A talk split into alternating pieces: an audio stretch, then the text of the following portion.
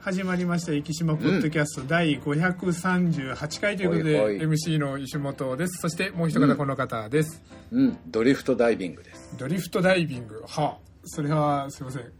あれ？あ、そう、はい。ニュース見てなかったですね。はい。や、沖縄でほら、昨日かなんか7人。あーあの。はいはいあ、そんなダイビングの仕方があるんだと思ってあ勉強になりました。その行方不明になった事件はちょっとしょあの把握したんですけどそのドリフトダイビングっていうのがうん。なんかこう、波に流されながら潜っていくみたいな感じみたいです。ああなるなんかそれってすごい逆に言えば怖いような感じがそうそうそう。だからやっぱりこう、そうですよねある程度の上級者じゃないとできないなるほどだから結局こう上で待ってる船の人が、はいその酸素ボンベの泡をずっと追っていかないと、どこに上がってくるかがわからないみたいですね。だから昨日はそれを見失ってしまったんで、大変なことになったみたいですね。幸いその皆さんその行方不明になったけど助かったのは助かってましたもんねそうそうそう、みたいですね。よかっったですね。助かった、助かったといえば助からなかったのは、あの、バスの事故もすごかったですね。あああれですねもう間違いなくそのまあ間違いなくとか言ったらまだ検証中だから分かんないですけどまあトラックの方がちょっと突っ込んできたような形でですねそうですね。はなかなかあれですね。大変ですね。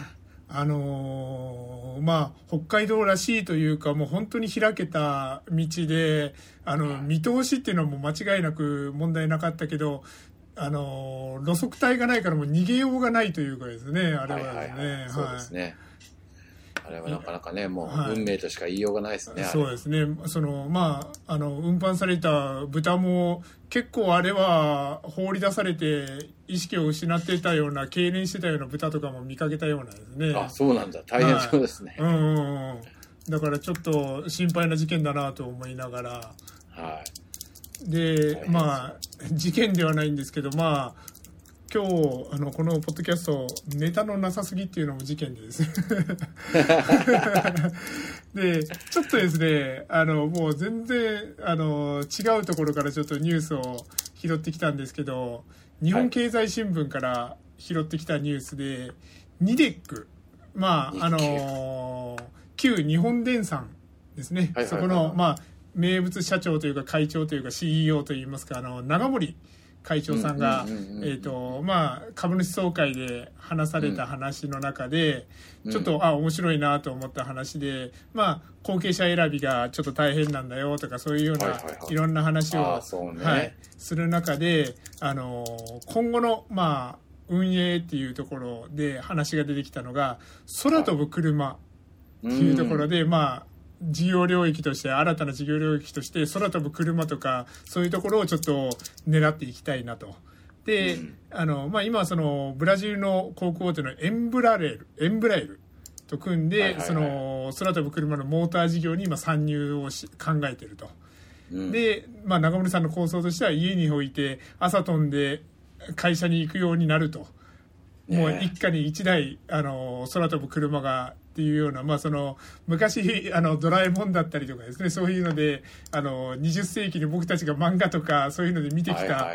まさにそんな世界をあのでやっぱりその中では一番大切なのはそのエンジンモーターですね。これがあの、うん。薄くて小さくて軽くないとっていうところでこのモーターが得意な日本電産の長森会長が組んでいきたいなというようなところでそうね。はい、そんなニュースがありましたというようなところで。もう、でも万博、大阪万博の頃には、はい。ね、商用化するっていう話にはなってまあそうですよね。2年後ぐらいにはね、なるかもしれないですね。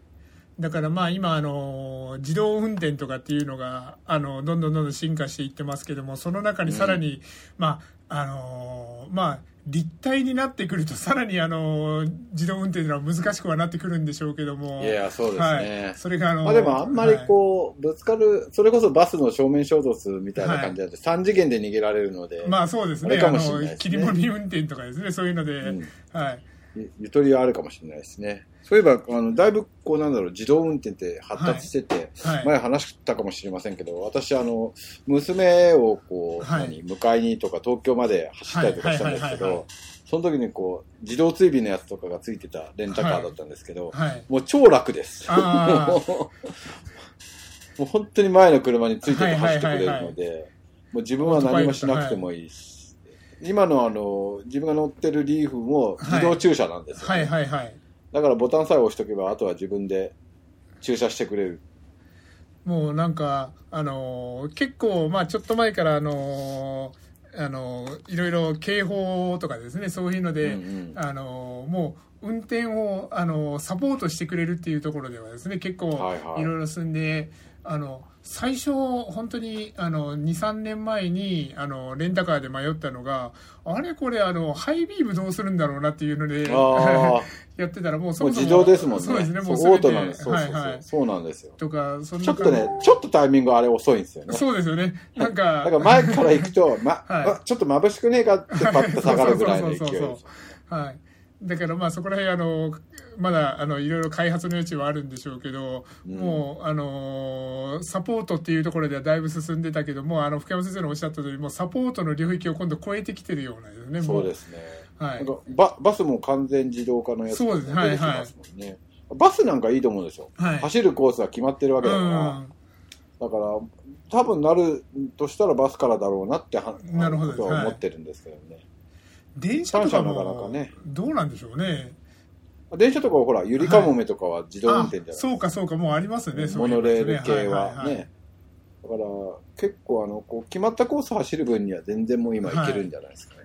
結構人間があのイレギュラーにあの駆け込み乗車とかをするからそれで時間がずれてそれが結構あの自動運転の邪魔をしてるとかですね。なんかそういうような話は結構聞きます問題になってるのは、はい。今から10年ぐらい経つと東京とか関東周辺は、はい。あのお年寄りの方が多くなってきて、はい、はいその電車が時間通りに運行できないんじゃないかっていうなるほどなるほど。もうまさに今の駆け込み運転とかあの駆け込み乗車ですよね。そうなんそうなんですよ。ね、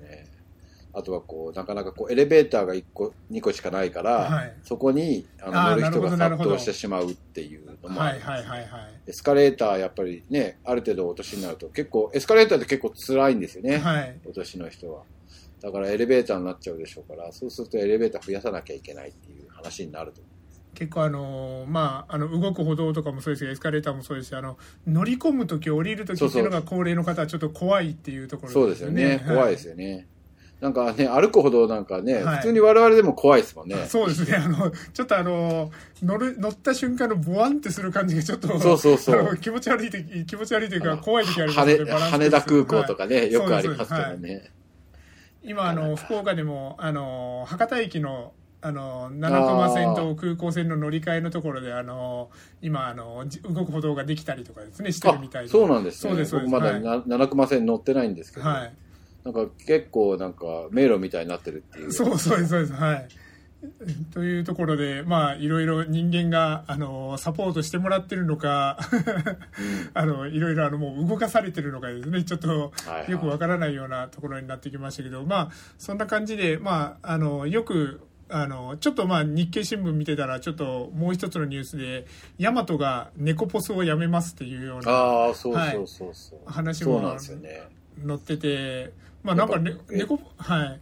メルカリとかもあるから、猫ポスなんか結構順調にいってるのかな。で、実際順調にいってるみたいなんですけども、結構コストもかさんでるというようなところで、結局のところ、えっと、トラックの運転手さんのはい労働時間が短くなるそので、うですはい結局運転手が見つからないってことですうね。ん。だからもう日本郵政の方に預けるというようなところで、まあうんこれも、あの、いつも言う、あの、ドローンが運んでくれるとかですね、なんかそういうような、ね。はい、話に。まあとりあえず考えてるんでしょうけど、今まだ間に合ってなさそうです、そうですね、はい。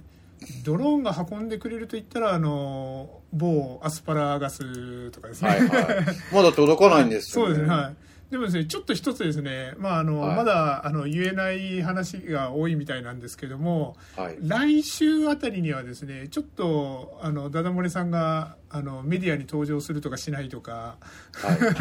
そんな、あそうなんですねはいニュースが、あの、天下のチャンネルで、あの、生放送みたいなですね、なんかそんななるほど。話もあるみたいですね。はい。来週のポッドキャストの頃にはお伝えできるんじゃないかなというですね。はい。えーそんな話もあるみたいですので、ぜひ、あの、みんなで、あの、視聴いただけたらなとですね。アスパラね、アスパラも使っていただいて、あのーはなんだろう、ホテルが福岡にオープンするじゃないですか。はいはい。どこだっけ？えあのーあれですね、あの、リッツカールトンはい、グランドホテルの横ですね。はい。そうそう、リッツ・カールトンができるんですけど、はいなんか、ディナーはなんか、生き牛だそうですよ、一お発目。そうですか。ほうんなんかニュースで流れてましたね。はぜひ、一気のアスパラも使ってあ、そうですよね。はい。この前、おそらくあの NHK の番組でですね、あの、はいアスパラガスを使った料理っていうところで出たのが多分、あの、ダダモリさんのところのアスパラだったんじゃないかなそうなんですはいね。えー、すごいねア。スパラの美味しい食べ方みたいな、なんかそんな紹介があってたみたいで。えー、ぜひぜひね、はい。うんこれからいい季節ですから、皆さん食べていただいてですね。今日はちょっとあのあまりにネタがなかったものでですね、あのちょっといろいろ準備してるんですけど、あのもしちょっとあのだいぶ後ろの方にですね準備してるのが、はいあの息のいろんな料理店っていうのをちょっと用意してるので、もしそこまでいけたらまたそんな話もできた。らなと思うんですけども、まあ息関係ない話がちょっと続いてしまうんですけど、まあ、先ほど、はい。あの空飛ぶ車なんていう発明の話もちょっとあったんですけどもちょっと定期的に、あのこのあのポッドキャストでお伝えしているのが参考レアモノさんの面白い発明品というところで。昨日あの一昨日かなワイドショーでちょうどやってたんですけども、うん。乗れる扇風機っていうですね。はい、これあのちょっと参考さんの新発売であの結構23の23個あの複数のメディアでちょっと取り上げられてたのでちょっとこちらでも、あの紹介しようかなと思うんですけどちょっと福山先生にはお送りしようかなと思うんですけど、はいはいはいまあ、乗れる扇風機というだけあってもう本当にあの読んで字のごとくなんですけどもまあ、うん。あのよくお風呂上がりとかってなると汗をバーってかいてついてあの扇風機の前に行ってあの、はい。我々は宇宙人だみたいな感じでですね。あの 声を出してあのなんかそんなやったりとかしたりしますけども、はいはい。あのそれの進化版みたいな感じでへー。もうズバリあのまあ体重計よりももっと小さいぐらいのもう本当に足幅ぐらいのあの正方形の機械なんですけどもその上にあの乗ってそういうことか。はい、乗ったらあのもうそれだけでスイッチが入ってあの下からブワーっとですねあの扇風機のような形であの空気があの上がってくるというような。なるほど、はい。マリリン・モンローパターン。そうですそうです。あのだからあのスカートの方には向かないような、はい、パターンになるんですけどもでこれあの結構ですねこれあのスリムあのおえー、と高さ1 0ンチ奥行き2 5センチあのスリムなもう体重計よりもちょっと小さいぐらいのサイズでもうあのいざあの使わない時はあの横にもうあの棚とかに置いとけるぐらいのところなんですけども、結構ですね、あのーこれ風が強いみたいでこれ、あのーへーここのあの福山先生に送ったブログには5キロジョギングした後に乗ってみたっていうようなですねお。汗だくになって乗ってみたっていうところでまず、あのーすごく、あのードライヤーの冷風版みたいな感じで、あのーお。で立ってて、あのー乗っててもあのか髪が舞い上がるぐらいの風量があるというようなところなのでなるほど。はい、結構な、はい、量になでいいっすね。あのはいあ、そっか。座ってる時に使えたらいいな、嬉しい。そうなんです、そうです。はい。座っても使えますし、だからもう先ほど言ったような、あの、すごくこ軽量小型のものなので、いろんなところに置けるので、例えば、もうドライヤーをしながら、あの、下は扇風機だったりとかですね。なるほど、なるほど。あとは、ね、今、はい冷暖房費が高くなってきてるので、そうなんです、そうなんです。はい。ね、こういうのを使いながら、はいなんとか冷房を抑えようっていう作戦で行った方がいいですね。はい、だからあのまあ先ほど言いました風呂上がりに扇風機の前に行ってバーって浴びるで汗を引かせるっていうのがありますけど、まあ、それよりも効率的に一気にはい。汗を引かすことができるというようなところなので、はい、あウォーキングの後とかにいいそうそうなんですそうです。おっしゃる通り。あの深山先生もウォーキングされるので、まあ、ウォーキングだとやっぱりあの代謝が上がる分15分20分ぐらいなかなか汗が引かないっていうね、あそうそうそうそうはいそうなんですよねそういうあのところもありますのではいであのまあ参考レアものさん見てたらあのまたいろいろ面白いものをあの例えばですねあの靴の乾燥あのこの時期あのなかなかあの雨が降った後ですねあの歩いてきたら靴が乾燥しないとかっていうところで、靴の乾燥機ですね。あの、はいはいはいはい。もう、あの、食器乾燥機みたいな感じで、あの、パカってこう閉めれるようなやつなんですけども、そこにあの、4段ぐらい、あ、2段ぐらいあって、あの、靴を4つぐらい入れたらもうその中で、あの、温風で靴を乾燥できるような機械だったりとか、欲しいよね。はい欲しい欲しい。今からの季節特にね。はい。あとはまあ、参考さんなので、あの、ネタものみたい、ネタ的なものもあるんですけども、まあ、うん傘ですね。あの、まあ、駅でなかなか夜道で傘を差してなんてことはなかなかないんですけども、あの、そんな時におすすめの商品というところで、あの、傘の絵のところがですね、あの、はいはいライトセーバーっていう あの、ちょっとこちらの写真を見ていただいて。そうですね。あの写真を見ていただいたら、これはさすがに、あの、確かに目立つなっていうようなですね。はい。そうか、これは夜いい、まあ雨降りの日にいいかもな、はいこれ。これ、そうですね。あのーこれずっと光るんですかね？これはですね、えっ、と、電池一応単4電池3本分っていうことになっているのではい、あの、へー充電電池で LED なので結構長持ちするそうです。なるほどな。で、えっ、と、単4電池3本で点灯し続けて約24時間。通常仕様夜で。はいい。はい。約2ヶ月というところなので、あの、深山先生、ウォーキングとかされると、ねまあ、はい。っていう時に、夜道に持って歩くだけでもほら、あの、はい。注意喚起になるもうおっしゃる通りで、これねあの、透明のビニール傘で絵のところがライトセーバーで光るというような形なので、傘をこれ刺してなくてもいいんですよね。そういうこと ただですよ。ただちょっとあの、なんだこの人はって思われる可能性は、あそう、それはあるね。間違いない。はい。職質されるかもしれない。はい。いや、でも傘といえば、このはい前テレビでやってたんですけど、はい小学生だかなんかが、あの、発明したとか言って、はい。こう、傘って、なんですよ、濡れた傘を、はい。どっか建物入ると、こう、くるくる回したりとかしないといけないじゃないですか。はいはいはいはい。あれが手が濡れるから嫌じゃない、はい。はい。その時にこう、畳んだ時に、はい中の絵がくるくる回って、はい。もう、畳んだ瞬間に、こう、巻いてくれるっていうのが。ああ、なるほど。はあ、はあはあはあ、あの、これすげえなって。なるほど。こう折りたたんで自分でこの、普通はその止めるロープのところでピッてやるような、そうそうそうそうそう。それ、がくるんってなってくれるというような。そうそうそうそう。あ、なるほど。あの傘欲しいなと思ったんですよそれいいですね。うん。本当なんか、ね水はい。水切るの嫌ですもんね、あれ。はい、おっしゃる通りで。結構やっぱりあの特許とかあのアイデア商品とかって本当本当ちょっとしたことですもんね。あそうそう、そういうことですよね。ちょっとそれで今年は頑張ろうか。なるほどなるほど。うんはい。そしてですね、先ほどあの、福山先生があの、リッツ・カールトンの話をしていただいたところで、はいはいはいちょっとあの、福山先生から記事をちょっと頂戴したんですけど、リッツ・カールトンが、えっ、と、明日オープンだよね。あ、もうそんな、そんな話なんですね。6月21日でしょ。明日はい。そうそう、明日オープンですよ。えっ、と、6月21日水曜日の開業に先立ち、6月7日水曜日より地元九州の厳選された食材を楽しめる4つのレストランと2つのバーのオンライン予約受付を開始しましたと。うん。はい、でそれで温厚な気候に恵まれ海と山に囲まれた九州は食の宝庫と言われていますホテルのレストランやバーでは壱岐島で育てられた黒毛和牛で玄界灘で採れる新鮮な魚介類をはじめ福岡県八女市にて丁寧につくあの育てられた日本茶など福岡そして九州の食材を生かした数々のメニューを総料理長が、えー、とこれまでの豊富な経験と技術を用いて卓越したダイニングエクスペリエンスをお届けいたしますというところで、はい、こちら、えっ、と、載ってるのが、まあ、写真だけなのでです、え、あ、ありましたね、ディナーコースの紹介というところで、えっ、と、まあ、なかなか、あの、まあ、やっぱりリッツ・カールトンなので、ディナーコース、まあね。はい、3万2000円と、なかなか、あのですね、あの、いいお値段ですけど、その中に肉料理で、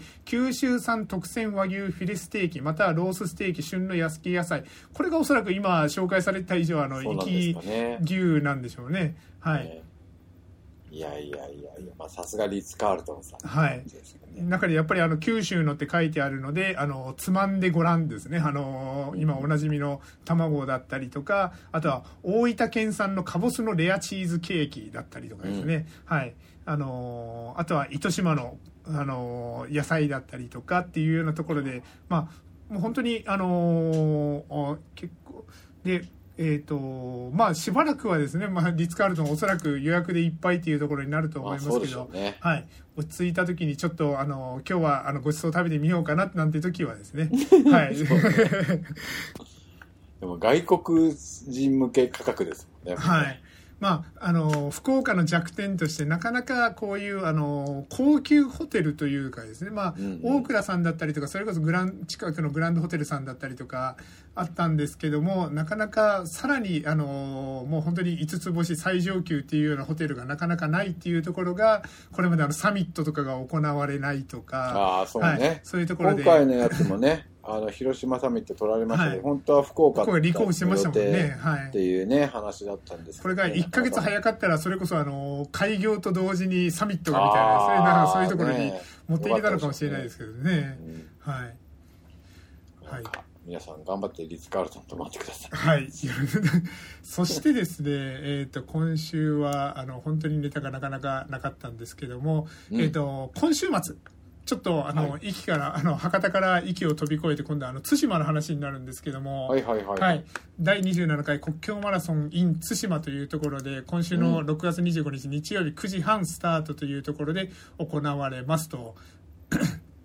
で今回はですねゲストランナーが結構豪華で、うん。あの元祖山の神と呼ばれたあの柏原隆二さん。そうなん、はい、が来られたり、あとは、加納ゆりさん。ここの方、あのーえっ、と、確かですね、えっ、と、資生堂かなんかだったと思うんですけども、世界陸上とかで、あのー活躍されたりとかですね、ふ二人も結構あの、トップランナーが来てくださるというところで、すごいね。はい。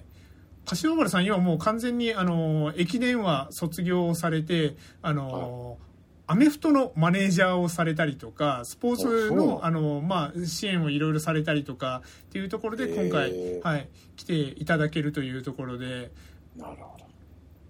で、国境マラソンですけども、まあ、これはですね、あの、いつも言いますけども、ちょっと、ようこんなコース考えたねっていうぐらい、本当本当。まあ 季節もね、季節ですしね。はい。そうなんです。で、まあ、あの、天気を見るとですね、どうやらちょっとあまり、あの、いい天気ではなさそうだなっていうのは、あのの、まあ、温度がそこそこ、まあ、25度いかないぐらいで、まあ、この時期に関しては、まあ、許容範囲かな。ただ、雨が降りそうで、湿度がだいぶ高そうだなっていうようなですね。あの、雨が降ってくれる分にはいいんですけど、雨上がりっていうのが一番ちょっと、で、雨上がりで温度が上昇していくっていうのが一番ちょっと答えるんですよね。ムシムシムシムシっていう感じで、なんかそんな感じの天気になりそうだなっていうようなですね。はい。なるほど。はただ、ちょっとこの国境マラソン対馬の、あのーホームページに行っていただくと、バーチャルランといってですね、あのーコース紹介の動画なんかも載ってたりしますのい。で、ね。私がいつも言うですね、このコースはしすごいですよっていうのがですね、あの、ほうほう YouTube で、はい、体験できるような形になってます。で、これ結構ですね、あの、1時間半にわたる動画なので、まあ2倍速、3倍速とかでもしよかったら見ていただいて、で、マジのコース紹介なんです。そうなんです。で、もしですね、えっ、と、ちょっと本当に国境マラソンすごいぞっていうところを体験したい方はですね、1時間半のうちの1時間18分ぐらいからをですね、見ていただきましたら、あ。こんなところを走らされるんだっていうのがですね、あの、感じれると思いますので、ぜひ、ちょっと、あの、ご覧いただけたらですね、あ、国境マラソン、あ、きついきついってみんなが言ってた、えっ、と、ここからですね、1時間19分から見ていただけたら、はい。ぜひちょっと、あの、福山先生にも、あの、1時間19分からなるほど10分だけでも見ていただけたら、はい。了解しましたはい。大変なのがよく分かっていただけると思います。URL を貼っといていたはいだいてです。ね。よろしくお願いいたします。はい。そしてですね、あとは5分ほど残ってますね。今日はよくここまで来たなと思いながら、はいというところで、えっ、と、あとはですね、えーっと、今週で言えば、まあ、えーっと、また、来週は、あの、のど自慢の紹介なんかもできるかなと思うんですけども、はいはいえーっと、あ、あとですね、そうそう、思い出しました。これもちょっと過ぎてしまって、あの、先週の話になってしまうんですけども、うんえーっと、NBC の番組で、あの、アイランドブリュワリーさん、はい。がであの紹介されてたというところでそれであの NBC のホームページにも今載ってまして、えー、と長崎の離島行きであの行きのあのアイランドブリュワリーさんがクラフトビールを作ってますよというところで、まあ、あの社長の原田さんの紹介だったりとか、あのそれこそもうあの勝本の、えー、とえっ、と、刺身とかですね、そういうのの紹介だったりとか、今、あの、この前ですね、アイランドブリュワリーさん行ったら、真珠を取った後の真珠貝の実で作ったビールとかですね、はい、そういうのもあったりしてますので、あの、そういうのがちょっと紹介されている記事がありましたので、えっ、と、こちらは NBC じゃなくて、あの、福岡の RKB のサイトで、あの、RKB 域で、あの、クラフトビールで調べていただいたら記事がおそらく出てくると思いますので、はい、そちらも見ていただけたらなとですね。あとはですね、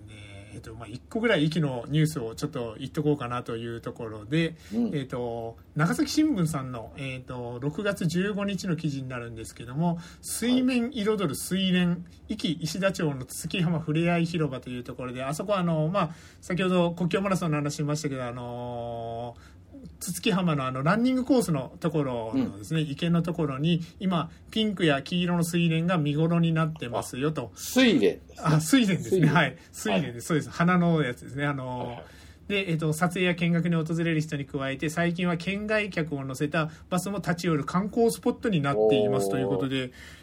あそこ結構ありますもんねはい 僕あの、すいません、あの、花より団子じゃないですけど、花よりランニングで、あの、いつも、見てない そうあの、走ってて、あの、心横はいつも通ってたはずなんですけども、なるほど、なるほど。こんなにあの、水田が綺麗な、あの、ところなんだと。で、まあ、季節にならないとね、そんなに目立たないですもんそうですね。で、こちらの先ほど観光スポットにって書いてますけども、あの、当該から来られた方とか、まあ、あの、ここを観光で巡られるんだったら、あの、すぐ横にあの、白砂清少で知られる土木浜の海水浴場なんかもあったりしますし、うん、まあ、キャンプ、あの、もうそろそろちょっと暑さが厳しくなってくるシーズンになってきますけども、まあ、今がギリギリぐらいかなという感じもしますので、はいはい、そうですね。はい。キャンプ 毎年よく言いますから。そうです、はい。夏のキャンプはきついぞと。はい。で、ここら辺、あここはあの、オートキャンプなんかもできます、あの、許可を取ればですね、オートキャンプなんかもできますね。はいはい、キャンプ場、芝生広場。で、あとはその、レストハウスのところであの、バーベキューもできたりとかですね、結構、うん、これからの月浜いろいろ、あの、できるところがありますので、その中に、あの、睡蓮が見頃になってますよというところで、はい。こちら、あの、もともとあったのではなくて、えっ、と、壱岐市観光協会の職員の赤木さんだったり、西福寺の住職の山本さんとかが、15年前に、あの、池に入って30株ほど植えたっていうのが始まりだと。そね、はい。そこから徐々に徐々に増やし続けてというところで、その、赤木さんは苦労して植えた甲斐があった、皆さんに見に来てもらえて嬉しいですというふうに、はい、語っているということなので、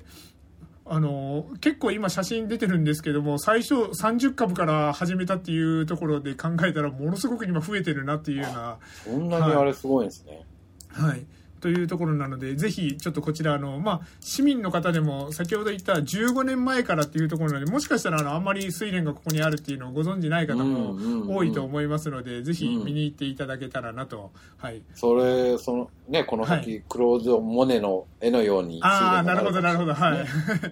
なってくれると嬉しいですね。はい。結構今写真で見る限りでも結構な、あの、量になってますので、あの、これからどんどんどんどん毎年毎年名物になっていくんじゃないかなと、うん、はい、思っておりますと。そしてですね、あと、微妙に2分ほど余りましたね。うん、あの、今日実はですね、あの、この後、ネタがなかったらいけないなと思って、あの、はい、当該で、あの、食べログでですね、当該で、息の名前で調べて、うんあの駅のあの飲食店ってどんなところがあるんだろうっていうところで調べて、まあ、あのよく若宮さんも紹介してくださってたあの六本松の壱岐のあの福岡の六本松の壱岐の島とかですね、あの大橋の近くにある壱岐寿司さんとかあったんですけども、他にもですね結構あの今回実は見つけてきたのがあの10箇所ほどありましたのでこちらはですねちょっと今回予告だけというところではい、あの今日ちょっと紹介したらこれもったいない気もするのでなるほど、はい、あの紹介できたらなと。福山先生ちなみになんか当該で息のお店なんていうのなんかどっか大阪で、はい、あの息子がアメリカ留学するときに、はい、ビザを取りに大阪の領事館に行ったんですけど、はい、その時に角になんか「息」って書いたお店がありました、ね、なるほどなるほど。えっ、ー、と大阪もですね今回あの3つほどあの店を見つけてきたんですけど確かに「息」というお店がはいありますのでまあすぐ裏でしたね。昼間だったから、はい、あの空いてなかったから入れなかったですけど。はいあのあとは、まあ、あの息の名前がつかなくても息のお店っていうのも結構あると思いますので、はい、もしあのそういうのをご存知という方はあのこっそりあのいつかこれを紹介する時までに教えていただけたら、はい、次戦多戦をそうですね。はい。あのポッドキャスト聞いてるよっていうところであのメッセージとかもいただけたらですねあの、うん、ツイッターとかもやってますのでぜひ検索していただけたらと思いますというところで今日はこの後あの日本代表の試合もありますので、はい、サッカーを見て応援したいと思います。私歩かないか そうですね。今、トリニータ絶好調、 V・ファーレンも絶好調ですので、というところで、今週の生島ポッドキャストを終わりたいと思います。